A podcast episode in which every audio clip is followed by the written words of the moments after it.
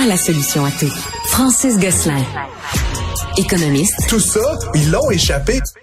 Consultant. C'est quand même pas une petite affaire. Auteur. C'est moins politiquement populaire. Francis Gosselin, pour savoir et comprendre l'économie. Bonjour Francis. Salut Mario. Ouais, alors c'est euh, ce moment où Justin Trudeau s'est levé à la Chambre des communes là, pour accuser l'Inde euh, en lien avec le décès de l'assassinat d'un citoyen canadien. Euh, on est de jour en jour dans les répercussions de ça et aujourd'hui tu nous amènes vraiment là dans le monde économique, rappelant que c'est quoi le sixième sixième puissance économique du monde que l'Inde, le pays le plus populeux maintenant. Est-ce qu'on a les moyens de se les mettre à dos? Je pense c'est notre collègue Yasmine qui pose la question dans le journal mot à mot comme ça aujourd'hui? Est-ce que le Canada a les moyens de se mettre à dos l'Inde? Ben c'est ça, effectivement, euh, Mario, c'est quand même une, une situation euh, étonnante. Évidemment, on veut pas laisser n'importe quel pays venir indûment assassiner des gens sur, notre territoire. Ça, on le comprend.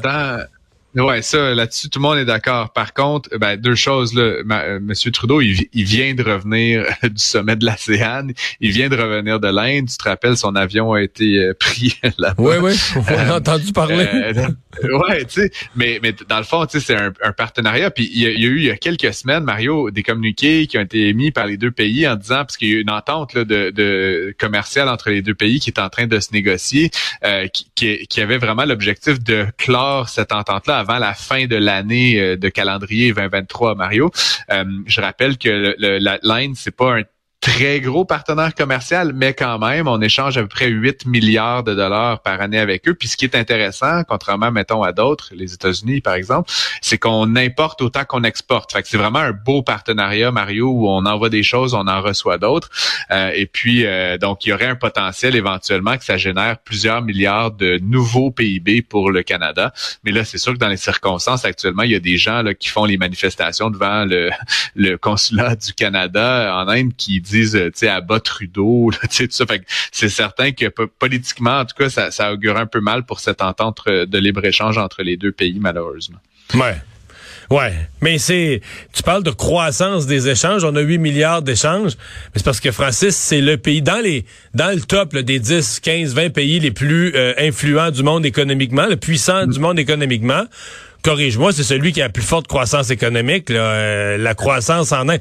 Parce qu'ils ont beaucoup de jeunes, ils ont une croissance démographique, une croissance de population.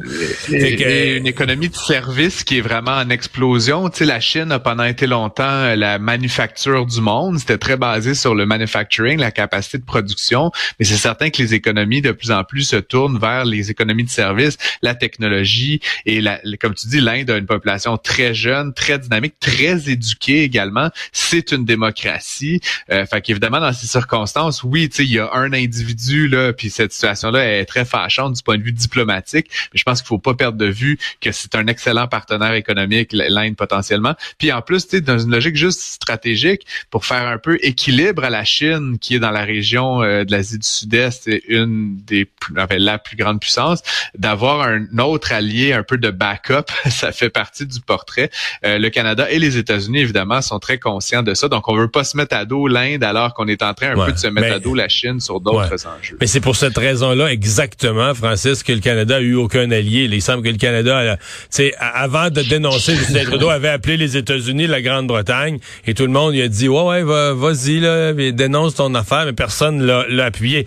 Euh, un demi million de salaires ou même plus d'un demi million, demi million de salaires, euh, c'est pas le PDG de quelque chose, ce sont trois infirmières au Québec qui ont atteint ce, ce seuil euh, en additionnant un salaire de base, 200-300 000 de temps supplémentaire.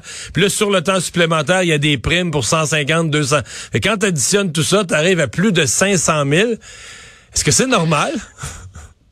Ben écoute Mario, je je veux dire tant mieux pour ces dames-là, là, mais ou ces hommes, là, on sait pas d'ailleurs leur genre, mais mais tu sais c'est juste pour moi c'est sidérant, puis c'est pas comme je, je, respecte énormément les infirmières, je pense qu'elles devraient très bien gagner leur vie, mais 530 000 Oui, mais là on parle euh, on, parle Francis de personnes, moi j'ai vérifié pour mathématiquement pour gagner ça, faut que tu travailles 7 jours par semaine, 16 heures ou presque là. Oui oui, c'est ça, effectivement. Donc tu fais du temps supplémentaire tout le temps, tout le temps, tout le temps. Oui, oui, c'est ça, exactement. Comme je dis, mais c'est, c'est, ça, ça, pour moi, encore une fois, je, je, veux sortir la conversation de ces cas-là individuellement, mais ce que ça dit sur le système économique de la santé, Mario, c'est que, tu sais, entre toi et moi, un, la, le septième jour, ta seizième heure, là, t'es pas aussi bon que la première. Puis encore, comme ça s'arrête jamais, tu sais, il y a quand même une notion de week-end, là, ou de, je sais pas, prendre des jours de, congé que tu t'arrêtes. Pourquoi? Pour être plus productif quand tu reprends le travail. Là, je veux dire, si le dernier siècle nous a appris ça, c'est que de se reposer, ça engendrait de la productivité. Donc, c'est certain qu'à un moment donné, tu peux pas être aussi bon à la 72e heure qu'à la première.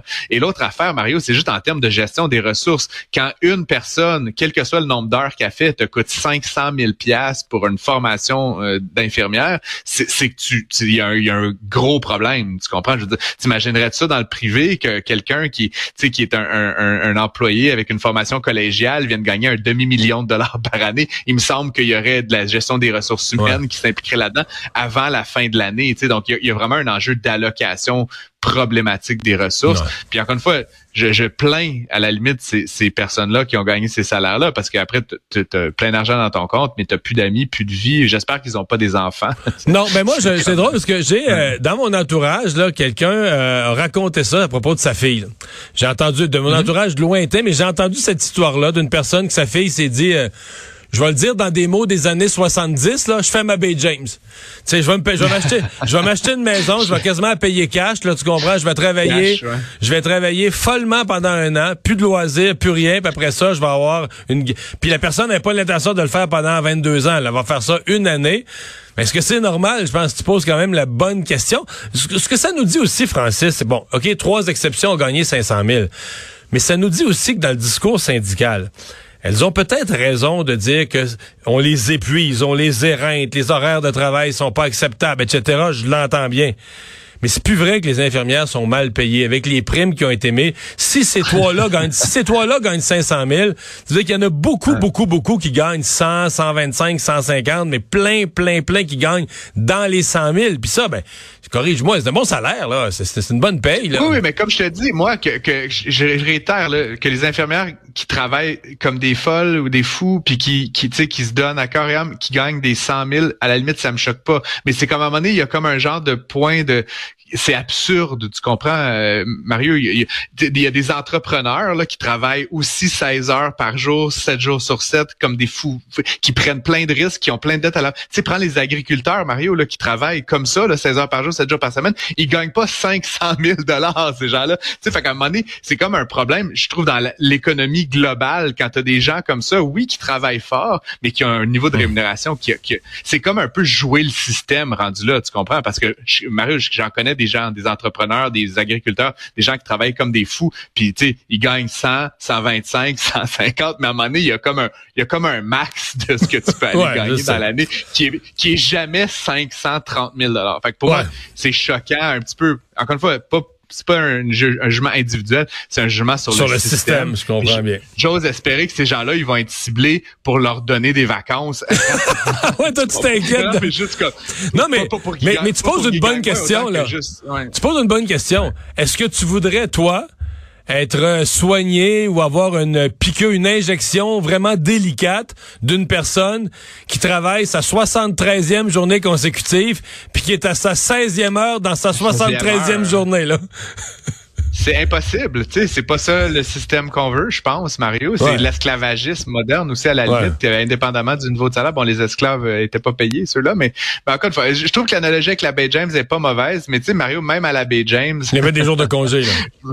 il y avait des jours de congé, puis tu sais, en tout cas, moi, ça fait 20 ans que j'ai, j'avais des amis, là, début vingtaine, qui quittaient, là, pour, euh, je sais pas si c'était la Bay James, mais d'un mine ou d'un travaux euh, d'Hydro-Québec, mais tu sais, il allait gagner 150 000, pas. Non, pas 500 t'as raison, t'as raison, t'as raison. Fait que, encore une fois, je trouve que ça, ça a comme, le chiffre m'a un peu fait sursauter ce matin. On surveille euh, évidemment la Banque du Canada pour les taux d'intérêt. À chaque six semaines, nos États-Unis, ils surveillent la Fed. Puis nous aussi, on surveille la Fed parce qu'on est toujours influencé par ce qui se passe aux États-Unis.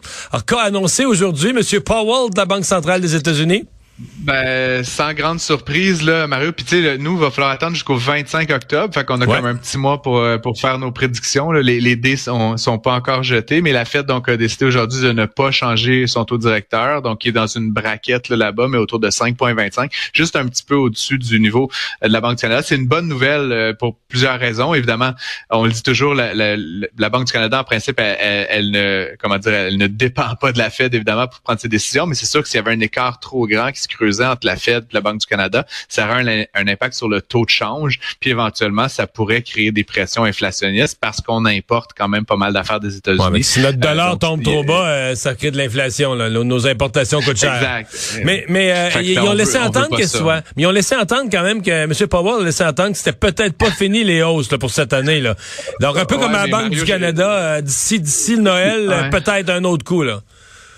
Mais j'ai pas eu le temps de, le faire cet après-midi en, préparant ma chronique, mais je pense que c'est à peu près la 16e fois qu'il dit exactement la même phrase.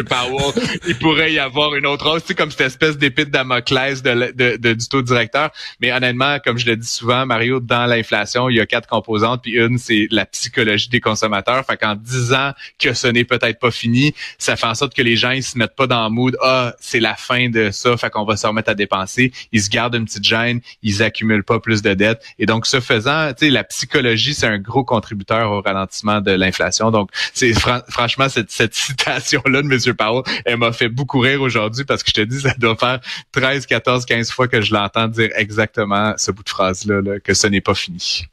Francis, merci. À demain. À demain.